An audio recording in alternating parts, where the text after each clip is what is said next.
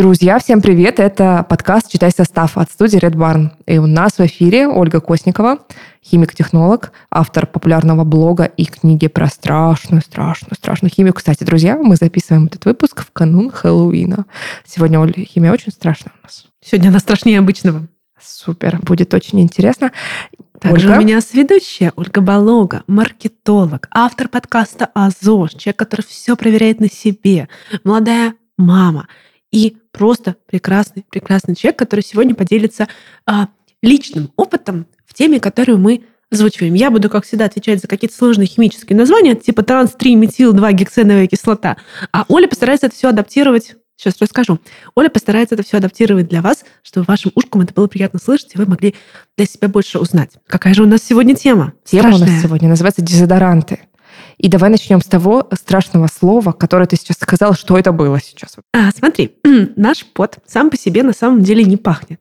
Пахнут э, бактерии, точнее, пахнет он из-за того, что бактерии в нем живут, размножаются. Это прекрасная влажная среда, которую они любят. Эти бактерии выделяют различные вещества в процессе своей жизнедеятельности, которые не очень-не очень приятно пахнут. Вот. И одно из таких веществ, которое формирует львиную долю вот этого неприятного аромата, хотя он у всех, знаешь, разный, это транс-3-метил-2-гексеновая кислота. Но не только она влияет на запах нашего пота.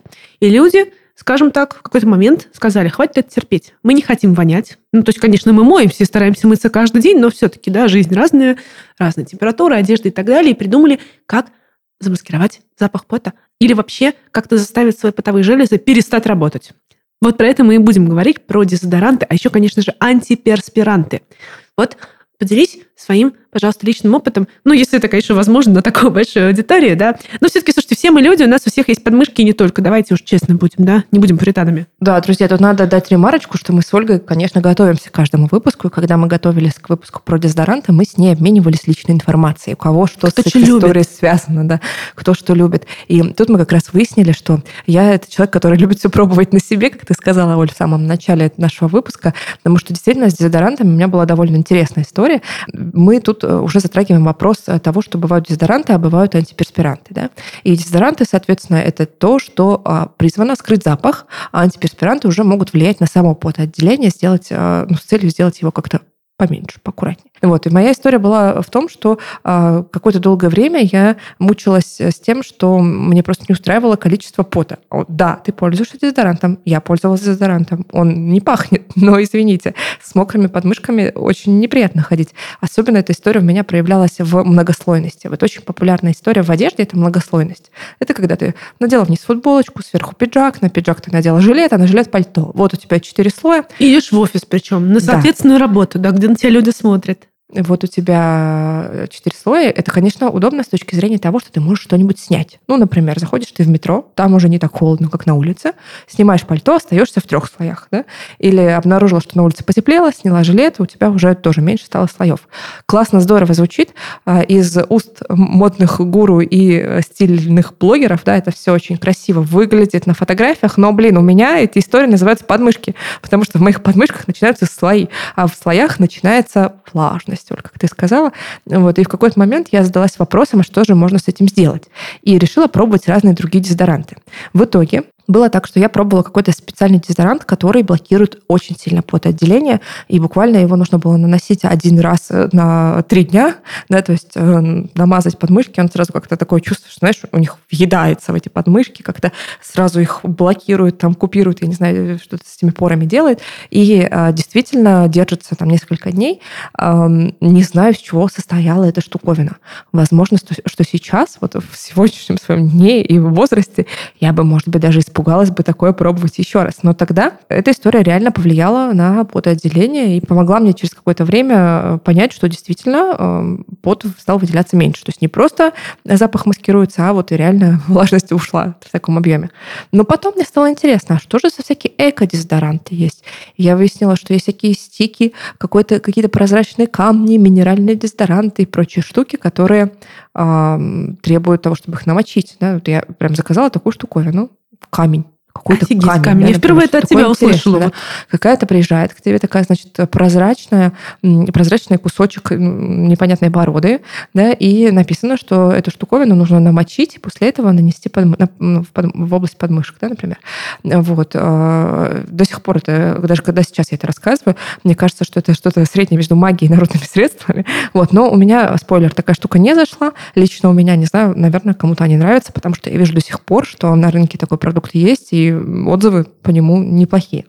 Вот. Но в итоге я пришла к тому, что мне очень не нравится, когда дезодорант нужно сушить. И я прям сейчас вспоминаю рекламу, когда м, девушка на, С подмышками ходит да, да, да, наверх. ходит э, в такой звездой да, по квартире там 10 минут утром, потому что она реально сушит подмышки.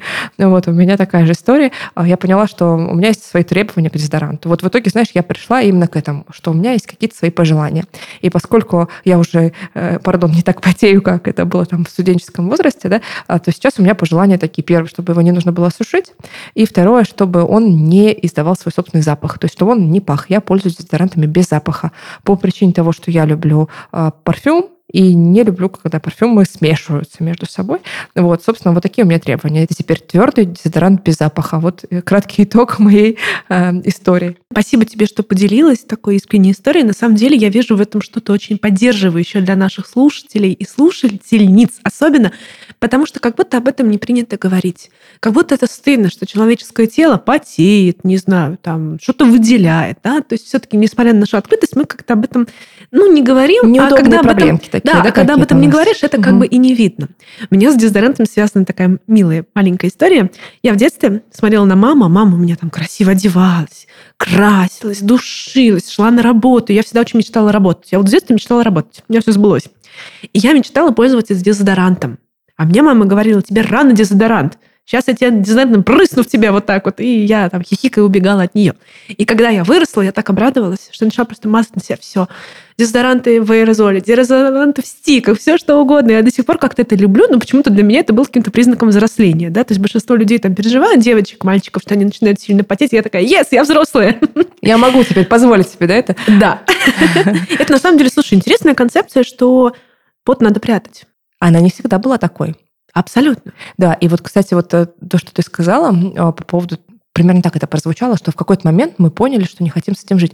Вот здесь, мне кажется, важно нам остановиться, потому что тут э, маркетинговая история-то кроется. Да, твоя история абсолютно. Да, я помню этот кейс, э, так вот ну, смутно, но я помню историю про то, что когда первый дезодорант был создан, по-моему, это был конец 19 века, Америка, 1800 какой-то там- 88 год. 88 год, супер, Красивая спасибо цифра. большое, да. Вот, то эти первые дезодоранты, они не пользовались популярностью. И уже в начале 20 века а, была девушка, она оказалась просто дочкой а, создатель, создателя, да, то есть а, человек, который создал дезодорант, и вот это вот название odor oh no, я помню вот это слово, потому что типа запах нет, запаху нет, да, odor oh no. А, видимо, в основу слова дезодорант оно у нас и легло. вот это. Дезодор, Мгм. да. Вот, что са- сама эта штуковина, одер, она была запатентована а, мужчиной, который использовал ее в хирургических операциях. То есть он как-то а, ей дезинфицировал руки и одновременно уменьшал потоотделение именно для того, чтобы проводить вот эти работы да, хирургические. Вот. А его старшая дочь, или она, может быть, была единственная, не помню. Ну, в общем, она была уже так старшеклассницей, э, такая взрослая девочка, она вдруг поняла, что эту штуковину можно наносить на подмышки. Вот, и решила э, ее производить и продавать. Так не пошла штуковина-то. Не покупали. Спроса не было. Не было, а потому что никто не понимал, а зачем, ну, собственно, воняем, и воняем. Человеческое все не чуждо нам. Вот, и там как раз вот эта маркетинговая история была в том, что группа людей э, при поддержке да, вот этой э, девушки, э, Эдна Мерфи, по-моему, так ее звали, что они создавали рекламные кампании, направленные на то, чтобы убедить людей, а, что вот эта проблема-то на самом деле, да, что просто мы ее замалчиваем, мы не хотим говорить про это, это так интимно и так ну, лично, да, но на самом-то деле это есть, и никто не хочет пахнуть. Я помню, там была даже какая-то статья в журнале, в котором рассказывалось про а, женские руки, что вот они такие все нежные, но на самом-то деле нет, они пахнут. Там был скандал большой, отписки от журналов, но продажи дезодорантов выросли. И как-то вот с этого момента, да, с убеждения а, людей а, в том, что это ну, не норма, да, можно по-другому, мне кажется, и начинается вот эта эра дезодорантов. Давай же еще раз проговорим четко, что чем различаются дезодоранты и антиперспиранты? Как ты верно сказала, дезодор – это, как знаешь, дезинфекция или там деторганизация, когда тараканов мы удаляем из дома. Дез удалили, да, без одор, без запаха. То есть это дезодоранты, это штуки, которые именно маскируют запах, как-то стараются что-то с ним сделать. А антиперспиранты – это более глубокий уровень проработки проблемы. Это штуки, которые буквально уменьшают потоотделение в силу того, что они либо блокируют потовые железы, то есть ну, затыкают их пробкой. Обычно пробка такая физическая, которая потом отваливается от ваших потовых желез, либо как-то их сужают. И это звучит несколько уже жутковато. Я могу понять историю, что мы не хотим пахнуть, и мы перебиваем этот запах, но как будто бы, как будто бы в истории, что мы сократили собственный естественный процесс потоотделения, есть что-то такое потенциально опасное. Вот обо всем об этом, что в их составах, как это изучено, что с вами будет, мы сегодня и поговорим. Так вот, можем с тобой начать наш сегодняшний разговор с того, какими были первые дезодоранты. Не то, чтобы они были современными, были. да. Вообще они были не такие. Если мы почитаем, мы увидим, что это была паста, которую нужно было специальной кисточкой намазывать под мышки. Я читала, что какие-то они были красные, то есть некоторые были красные, и там даже была какая-то история про то, что э, дезодорант красного цвета испортил свадебное платье. Я представила ужас. себе этот ужас. Представляешь, невеста благом порыве, да, захотела, чтобы в нее там э, не было никакой влажности в подмышках в важный день, и вдруг они стали красными, и платье тоже красное. В общем, не очень-то были первые дезодоранты. Я так думаю, что они по составу, наверное, были не очень, да, Оль? Вот если посмотреть первый дезодорант, тот самый, о котором мы говорим, он содержал оксид цинка. Мы сейчас поговорим о том, как это все работает. А, и раньше действительно было больше веществ, которые разрешались в дезодорантах, а затем, как и во многих сферах, мы их изучили, попристальнее и стали запрещать либо ограничивать. В частности, не больше не кладут формальдегид, а да, формальдегид, формалин клали в а, дезодоранты и антиперспиранты. Плюс были такие вещества, как алюминий, цирконий и тетрахлоргидроксиглицин, который также FDA уже запрещает. Но не потому, что это опасно, а потому что, во-первых, при их вдыхании могут быть проблемы со здоровьем, большом количестве. А во-вторых, эти штуки могут разрушать озоновый слой. То есть, понимаешь, как изменилось наше отношение да, к природе, к человеку и вообще ко всему этому. На самом деле работают сейчас современные антиперспиранты, в основном а, благодаря тем соединениям, которые как раз-таки либо сужают, либо и сужают, и блокируют потовые железы. Образуется такая пробочка как бы. Повторюсь, она не это не плотная, она не остается навсегда у вас. Естественно, если вы помылись или просто долго бегали, все равно она от вас отойдет. Ну, например, это может быть хлорид алюминия, хлоргидрат алюминия и соединение алюминия и циркония. В частности, даже не буду зачитывать тетрахлор, не буду зачитывать. Не хочет только Косникова материться сегодня в нашем Сложное слово, эфире, да, даже да, для там... меня что-то бывает сложно. Да, но, в общем, вкратце мы тут увидим опять соли алюминия, да, вот эта история. Да, которая... соли алюминия, да, соли циркония. А, здесь очень интересно, вот принцип работы. Значит, а, вещество связывается с теми электролитами в поте. Электролиты – это у нас различные там, соли. Да? именно в поте, и образуется такая гелевая пробочка. Это вот первый вариант. В принципе, звучит не очень страшно, но все равно потом отвалится. А еще можно связаться с кератиновыми фибрилами в наших с вами протоках. И таким образом пот даже не успевает, тоже образуется вот эта самая физическая пробка, благодаря просто химической реакции простецкой. Да, одно вещество реагирует со вторым, оно образует какое-то третье. Пот не попадает на кожу. То есть уже он не успевает на Дойти, ней да? прореагировать. Угу. Бактериям кушать нечего, запаха нету. Да? А, и чуть-чуть такое небольшое, может быть, вяжущее действие, знаешь, как хурма вяжет рот, а мы нашим перспирантом вяжем наши потовые железы. Также они сокращаются, также меньше выделяют пота. И, в принципе, потом, повторюсь, это все удаляется. Это не то, что заползает внутрь вас и остается там навсегда. Значит, в основном, да, это действующие вещества соли, цинка, алюминия, но еще есть много всяких вспомогательных штук. Например? Как ты знаешь, да, никогда нельзя просто вот составить рецептуру из одного действующего вещества. Так, что у нас там в вспомогательных составах? Ты знаешь, раньше было очень много дезодорантов на спирте. Помнишь да, их? Конечно, конечно. Вонючие. Интересно, их кто-то пил? Надеюсь, что нет. Не хочу об этом думать. Сейчас а, стараются использовать какие-то более мягкие вещи, например, полимеры, типа, знаешь, э, диметиконов, вот таких вот историй, силиконы, а, и иногда пропилен, гликоль, глицерин. То есть то, что, кстати, создает вот эту гелевую структуру. На, спирт, э, на спирте почти никто уже не делает, все от него уходят. Потом, иногда могут быть дезодоранты с какими-нибудь э, веществами вроде триклозана – который еще и обладает антибактериальной активностью. Сейчас тоже вот эта история, что раньше этого было много, помнишь, было мыло с триклозаном? Да, но сейчас уже запрещают триклозан в косметике. Да, потому что у человека возникает местная антибиотикорезистентность. То есть бактерии, естественно, привыкают к этому веществу, уже не реагируют на него, ну ничего хорошего нет. И опять немножко загрязняет окружающую среду. Потом, что может быть еще? Могут быть всякие вспомогательные компоненты типа подкислители, эмульгаторов, загустители. Вот эта вся история, которая у нас везде. Их нужно совсем чуть-чуть, но без них, как говорится, никуда. И, в принципе, наверное, люди не читают состав дезодорантов, так как состав еды, какого-нибудь растительного молока и так далее. Могут быть всевозможные отдушки, эфирные масла, все то, что ты не любишь, да, я, например, очень люблю какие-то дезодоранты с цветочками и с вот этим всем. Но для кого-то это прям очень важный параметр, чтобы ни в коем случае не было душек, чтобы дезодорант, антиперспирант не смешивался с запахом духов. И иногда даже выпускают, я видела дезодоранты, антиперспиранты с запахом тех же духов, которыми да, человек да, пользуется. Да, для таких, как я, видимо, чтобы запах был, но он был только как-то усиливался, да, не перебивался чем-то да. другим.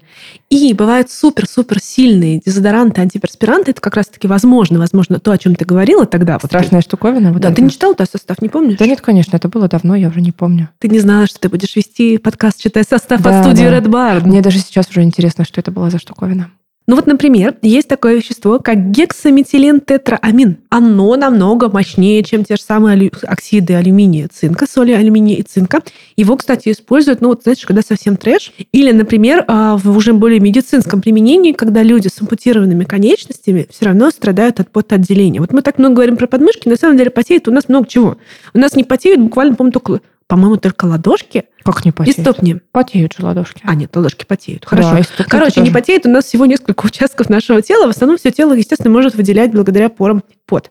И вот а, такие штуки, как гексаметилен тетраамин, они используются прямо уже вот, ну, в ситуациях, когда совсем все плохо.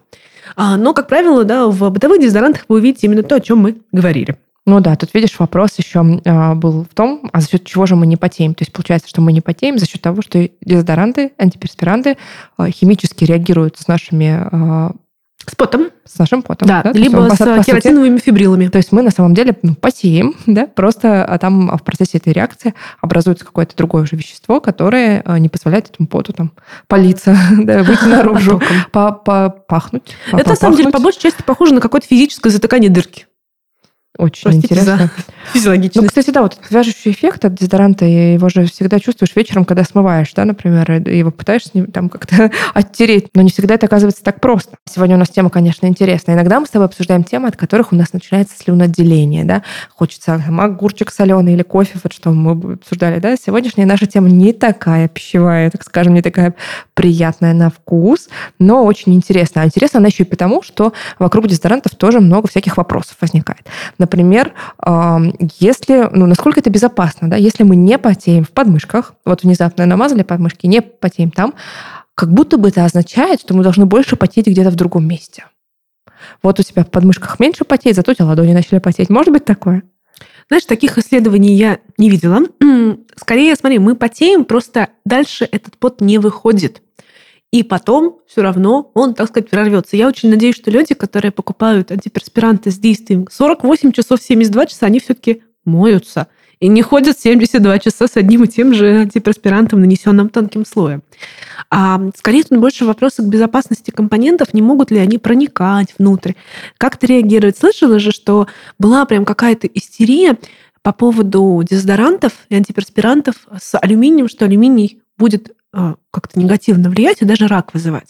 И тогда стали популярны всякие экодезодоранты, квасцы. Может, ты пробовала, кстати, квасцы? Нет, квасцы Человек, не пробовала. Пробовал. Нет, нет, квасцы именно в части подмышечной а, какой-то зоны я не пробовала, хотя я знаю, что есть различные пудры, а, именно пудры, тальк, пудры, да, да. да. И в составе тоже там встречаются квасцы. Ну вот э, интересно, действительно могут быть какие-то плохие последствия от того, что ты пользуешься дезодорантом? Ну, давай тогда затронем эту тему с альтернативными дезодорантами, ведь их же тоже полно. Но кроме того магического камня, про который я уже сегодня упоминала, есть же квасцы как раз, да, как дезодоранты. Для меня квасцы это что-то такое обеззараживающее, как будто это средство, которое, ну, как, как не знаю, перекись водорода примерно в тех же ситуациях наносят на какие-нибудь маленькие ранки. А как их используют в качестве дезодорантов-то? Слово квасцы вообще оно пришло из химии, и оно обозначает не конкретное какое-то вещество, а, например, а, сложные двойные соли. То есть бывают разные квасцы, которые могут использоваться в совершенно разных отраслях производства, например, там, в производстве там, а, химических веществ, в химическом синтезе. в строительстве и так далее, и так далее. Если мы говорим про квасцы, которые именно позиционируются как эко-дезодорант без алюминия, они же как, да, самое главное да, без алюминия, что без алюминия. Пишут тогда. Вот, ребята, учим химию. Почему химия важна? Это, по сути, двойная сульфатная соль алюминия. То есть это также алюминий, просто в более приятной и красивой форме. То есть э, вещество не меняется, а название меняется. Это как Е-добавку называть не Е-добавкой, не Е330, а лимонная кислота. То есть в квасцах все равно, конечно же, содержится алюминий в виде как раз вот этой сульфатной соли. Могут быть калиевые, аммонийные квасцы, многие другие, но тем не менее вещество одно и то же. Механизм тот же. Это вот классическая такая маркетинговая, в плохом смысле маркетинговая, прости, Оля, я знаю, ты маркетолог, маркетинговая плохая уловка. Тальки и пудры, что это такое? Они немножко по-другому работают, там уже алюминия нет. На самом деле они просто впитывают пот. То есть вот проблема пота же в чем? Что в нем будут жить бактерии, размножаться, вонять и так далее, плохо себя вести. А мы берем, и как только пот выделился, мы его сразу как бы впитываем и он уже становится недоступным для бактерий. С другой стороны, ты не будешь ходить, простите, в офисе, да, в своих красивых кофтах, многослойных одеждах, и каждые там 10 минут себе забивать подмышки тальком. Припудриваться, да. Конечно, да. Припу... Это, это, это абсолютно угу. то же самое, что припудривать лицо. Лицо, кстати, тоже потеет. И там, пока начинает блестеть, мы припудриваем, да, с подмышками мы так не можем. А, и чаще всего вот эти эко-дезодоранты, они тоже содержат те же самые активные химические вещества, потому что все вещества в мире химические набор средств, которые мы используем, достаточно ограниченный. Поэтому, как говорится, читайте состав и слушайте подкаст «Читай состав» от студии Red Barn, ради чего мы и стараемся.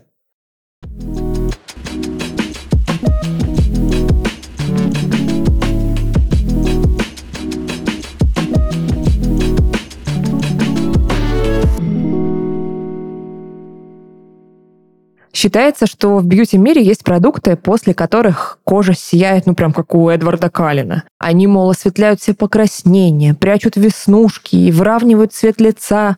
А еще, конечно же, спасают от старения. Так что на вопрос «И давно тебе 17?»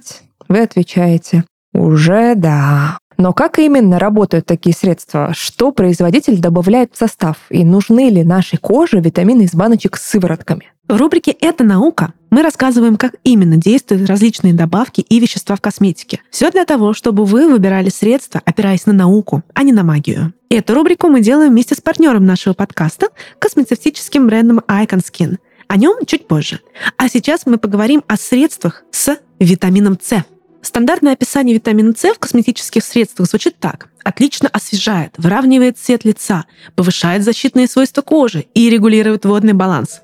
И это все действительно правда. Витамин С очень полезен для кожи. Исследования показывают, что он эффективен для лечения и профилактики так называемого фотостарения. Это когда вы часто находитесь на солнце, и солнышко повреждает вашу кожу. Витамин С также борется с морщинами и гиперпигментацией, помогает сделать тон кожи более ровным и сияющим. При достаточных концентрациях он также повышает выработку коллагена и эластичность сосудов, так что его можно использовать даже для профилактики купероза. Читать состав, выбирая косметику, это бесспорно важно, но далеко не всегда есть время и возможность разбираться в ингредиентах. Согласитесь, иногда просто хочется зайти в магазин и увидеть. Эта баночка заставляет кожу сиять, а вот это убирает следы постакне. Купила и используешь в свое удовольствие. Такие готовые решения есть у Icon Skin. Их продукты специализируются на решении конкретных проблем. Обезвоженная кожа, пигментация, тусклый цвет лица. Даже если вы не понимаете, как читать состав, вам будет легко найти нужное средство. Просто определите проблему, а Icon Skin предложит необходимый уход. Если вы ищете средства с витамином С в составе, то вам подойдет набор Icon Skin Revita C. После применения курса тон кожи становится ровным и сияющим, уменьшается пигментация, а возрастные изменения становятся менее заметны. Средства с витамином С можно купить и по отдельности, но применение в комплексе гарантирует наиболее выраженный эффект. Icon Skin – это российский бренд эффективной космецевтики для ухода за кожей лица и тела. С 2016 года здесь создают систему ухода, основанные на научном подходе. Что это значит? В Icon Skin не дают пустых обещаний и верят, что здоровая кожа – это не чудо, а наука. За каждым средством стоят десятки исследований, клинические испытания и тесты на эффективность. Цель Iconskin не просто создать качественную косметику, а подарить женщинам уверенность в результате. Подробнее о средствах можно узнать по ссылке в описании. Опирайтесь на науку, а не на магию. Ну, мне кажется, здесь уже каждый приходит к тому, что ищет свою какую-то форму дезодоранта. Э, и вот, кстати, ты знаешь, я подумала о том, что ты говоришь, наш пот сам по себе не пахнет. И действительно, ведь некоторые люди, которые увлекаются походами и а, тем, чтобы с палаткой уйти в какой-нибудь лес или там поле, да, и там а, остаться на несколько дней, они говорят, что а, со временем, через несколько дней, через неделю перестает пот пахнуть. То есть, Может, у них просто они... свое не пахнет? Ты думаешь, в этом дело? А ты говоришь, что наоборот, типа мы очистились, и вот это вот а, речной, речная вода, кристальный воздух, который можно в банке закатывать, вот это все так благотворно влияет на наш организм. Не ну, потеем и не пахнем. Ну вот дети, да, например, они тоже, когда не потеют, запах, э, ну, он, Потому что у них еще не все... работают половые гормоны. Да, То есть это вообще вот, вот это усиленное потоотделение – это один из признаков э, косвенных того, что началось половое созревание. Дети действительно отличаются от нас физиологически. Поэтому я в детстве так радовалась, что я созрела, что я стала взрослой, я могу пользоваться мамиными духами, дезодорантами. Я, кстати, разницы не видела. И то, и то вкусно пахнет. Да, но дети действительно не потеют, это факт. Ну, чуть-чуть потеют, но мы этого не чувствуем. А вот мы сейчас выбираем для себя уже какие-то более подходящие формы да, по удобству дезодорантов. То есть кто-то любит аэрозоли, когда можно попшикаться, кто-то любит а, твердые дезодоранты, вот сухие, как я, да, а, ну, как сухие. Это тоже не совсем сухое, сухая штука, она просто твердая, да. Кто-то любит гели, мама дорогая, не знаю, Терпеть не можешь гели, да? Делать. Да, но это для меня же опять про ту историю, которая говорила, что нужно его сушить, да, то есть нужно встать в позу звезды и как-то дождаться, пока этот гель высохнет на твоих подмышках. У меня это так работает. Но а, некоторые пользуются тальком и пудрой тоже видела таких людей. А, здорово, классно, если вам все подходит. А, зачем даже, даже можно состав не читать, наверное. Да, пожалуй, да. То есть нужно понимать, что на самом деле в состав не положат чего-то откровенно ядовитого, и в любом случае все изучают. Вот мы с тобой говорили как раз про связь вот этих самых а, дезодорантов, антиперспирантов с раком груди. Поначалу об этом очень много говорили. Потом провели исследования. В частности, был исследование научного комитета ЕС по безопасности потребителей. Был обзор, а, мета-анализ почти 500 исследований, которые касаются этой темы, и оказалось, что... Смотри, в науке всегда очень аккуратные формулировки. Не «да-да, нет-нет», а вот так вот. Доказательств того, что воздействие металлического алюминия и его оксидов связано с а, риском там, рака либо болезни Альцгеймера, они убедительны. Доказательств мало. И они все, скажем так, так себе. Тем не менее, а, это же не говорит о нулевом риске. То есть у нас вообще в мире нет ничего с нулевым риском, к сожалению. Все опасно, так или иначе. Опять у нас сегодня депрессивность, да? А поэтому после вот этих исследований, которые вышли, ограничили ввод алюминия в дезодоранты. В частности, до 10% в спрей и до 6% в другие формы, которые спреем не являются. Например, вот такие вот гели. То есть мы предполагаем, что это не опасно, мы понимаем, откуда пошел этот миф. Тем не менее, мы все равно продолжим это изучать. Нужно понимать, что на самом деле наша кожа и наши поры – это система, которая работает на вывод, а не на вход. И очень мало чего наш организм свободно в себя пропускает. Он достаточно мудро устроен. Поэтому алюминий а, глубоко, так сказать, не пойдет. Кроме того, на самом деле алюминия мы потребляем огромное количество с водой, с необработанными продуктами питания, с кофе, с хлебом, с овощами и фруктами, потому что алюминий – это один из самых распространенных металлов на Земле в земной коре, по-моему, третье место занимает. То есть он практически везде. Поэтому то количество, которое поступает нам с этими несчастными дезиками, на самом деле для нас не критично. А знаешь, откуда миф пошел? Что вот будет рак груди. Откуда? Нет, не знаю. Не слышала? Mm-mm. А, это очень интересная тема, потому что дело в том, что очень часто рак груди возникает рядом с подмышками. И, ну, и люди предположили, что это ну, связано, логично да? же, да? Просто э, географическим методом, да? Да, а на самом деле это связано с тем, что там просто больше эпителиальной молочной, ткани молочной железы, и там просто банально чаще возникает рак в силу вот именно генетики рака самого. То есть не подмышка виновата. И плюс люди иногда еще путают лимфатические узлы, которые находятся глубоко, с потовыми железами. Ну, если знать плохо физиологию, это примерно одно и то же кажется для человека. На самом деле это разные вещи. То есть, когда алюминий находили в лимфатических узлах, проводили вот эту ложную связку, что алюминий из дезодоранта добрался до лимфатических узлов. На самом деле именно из дезодорантов, антиперспирантов алюминий максимум доходил до потовых желез, в которых ничего не находили. А в лимфатических узлах он накапливался в том числе благодаря вот этому нашему потреблению с водой, едой и так далее. И, повторюсь, нет убедительных доказательств, что вот это самое накопление алюминия непременно говорит о проблеме. Это знаешь, как, ну, допустим, ты, не знаю, копалась в какой-нибудь грязи, у тебя на руках грязь. А потом ты там заразилась чем-то или заболела, да? Не обязательно грязь в этом виновата. Может быть, это просто побочный такой эффект. Вот.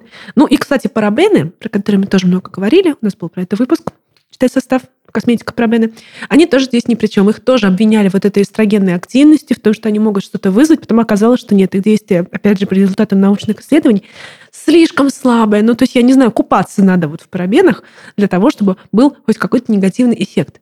Но, понятное дело, что люди боятся, это нормально. Это нормально бояться и сомневаться, и перепроверять. Хуже было бы, если бы мы такие, а, вообще все безопасно, зашибись, классно, давайте формальдегид лить в дезодоранты, как было раньше. Поэтому я, наверное, больше за прогресс. А я, кажется, сейчас поняла, откуда пошла история с тем, что печь в фольге – это плохо. Вот, это то же самое, да, это две грани одного. Да, да, да, две грани. Так, значит, сначала представляешь себе свинец как лекарство и маску для лица, да? Это нам какие-нибудь... Свинцовые белила. Очень красивые. Да. А потом понимаешь а, степень придирчивости нашей сегодняшней к продуктам потребления. И кажется, что действительно понятно, почему мы стали жить дольше, почему, почему жизнь, жизнь стала лучше. Да? Вот, Оль, а какие-то ну, реальные риски использования есть дезодорантов? Ну, вот для меня лично первый риск – это аллергия. Да? Может быть аллергия на конкретную Легко. отдушку, например, даже. Да? Это может быть даже не действующее вещество дезодоранта, а какой-то элемент в составе, ингредиент в составе, да, который просто не подходит конкретно тебе. А что еще там есть? Есть еще такая штука, как ожог от аэрозоля. То есть, когда человек очень любит себя прыскать аэрозолем, mm-hmm. пшикать, это ожог, скажем так, не критичный, не страшный, но неприятный. Такое тоже бывало, и об этом даже предупреждают. Поэтому, да, вот, пожалуй, тема с сухими дезодорантами либо с камушками – это прям такая безопасность, безопасность. Плюс еще про алюминий все-таки дальше всегда есть исключения. Вот мы говорим, что наука не подтверждает, что алюминий опасен – но есть нюанс, как в русском языке, да, на любое правило есть какое-то контрправило. Для людей, у которых есть проблемы с почками, не дай бог, они там на диализе и так далее, вот у них могут быть проблемы из-за дезодорантов с алюминием. Им не рекомендуется выбирать такой, как раз, может быть, им больше пойти в сторону дезодорантов, точнее, не антиперспирантов, а именно дезодорантов, которые маскируют, либо, например, талька. То есть об этом прям предупреждают, это тоже было в том самом исследовании, про которое я говорю. Это Комитет ЕС по безопасности потребителей. А в ЕС к этому относятся очень серьезно. Вот. Бояться в целом, что это как-то не физиологично. Знаешь, человек очень много чего сейчас в современном мире делает не физиологично. Не физиологично, я не знаю, э, жить при свете не солнца, ламп, да? а ламп, ламп. телефонов, угу. вот этого излучения. Не физиологично так быстро перемещаться. Не на лошади или пешком, да, а там на машинах, на самолетах. Ну, естественно, да, там если очень много летать, там, с кожей проблемы могут быть, да, но, но какие. Вот. То есть человек в целом много чего делает не по природе. Именно это нас, как человека, как Homo sapiens, отличает от всех остальных. Животные все живут, в общем-то, как им положено, как Бог на душе положил, да? А мы все время что-то новое выдумываем, преобразовываем мир вокруг нас. И тем не менее, на самом деле, жить мы стали дольше. Жить мы стали лучше. Да, мы стали более нервные, у нас появилось много новых проблем, да, которые не стояли перед человеком раньше. Но вот этот аргумент в пользу природности, вот эта апелляция к природе, она не совсем корректна. Апелляция к природе это, ну, знаешь, да, что такое? Да, конечно, ты знаешь. Давай расскажем, да, читателям, Давай расскажем. Это же классическая такая логическая ошибка апелляции к природе. Напомню для наших слушателей, что это такое.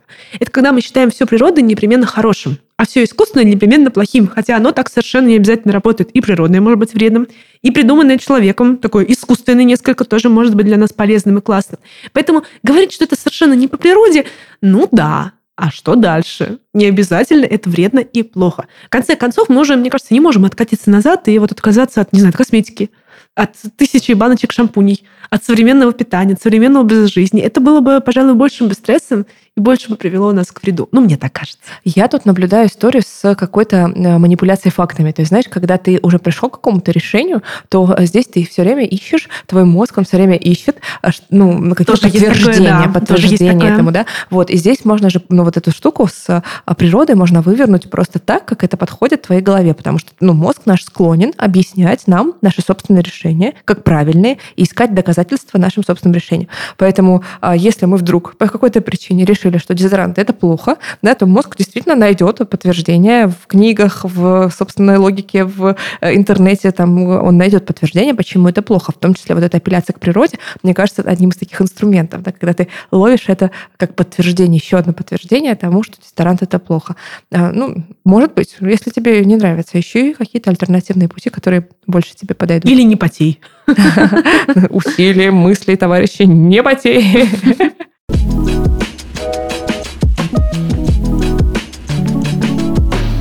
Уверена, каждый из нас хоть раз сталкивалась с такой ситуацией. Тушь скаталась, консилер забился, тон смазался, и губы потрескались. И все это в важный день. Да-да, так вот, чтобы больше не переживать об этом, включай второй сезон подкаста «Растушевать, но не смешивать» и слушай экспертные советы об уходе за собой. Профи из бьюти-сферы расскажут тебе о том, как часто нужно расчесываться, о чем может говорить состояние твоей кожи и почему инъекции красоты могут быть реально рабочими. Реально могут быть. Так вот, слушай, растушевать, но не смешивать на всех популярных платформах и собирай свою идеальную косметичку.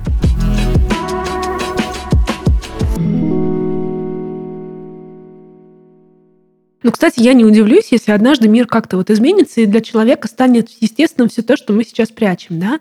То есть, э, как допустим, это и было раньше, например, никому не приходило в голову брить ноги. Да, брить ноги. Вот это то, именно это хотела сказать, Оля читает мои мысли. Мы так срослись уже за этот подкаст. Да, раньше было это нормально, не бриться.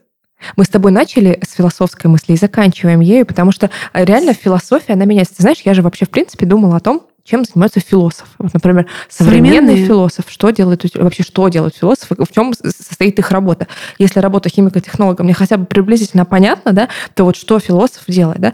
Я специально э, интересовалась вопросом, слушала подкасты с философами в гостях, и они рассказывали про то, что э, они создают э, этическую базу для э, того, как мы сейчас живем, как мы будем жить дальше, да. То есть э, что я здесь хочу, какую мысль донести, то, что реально э, в истории меняется отношение наше ко всему, ко всему, к разным вещам меняется.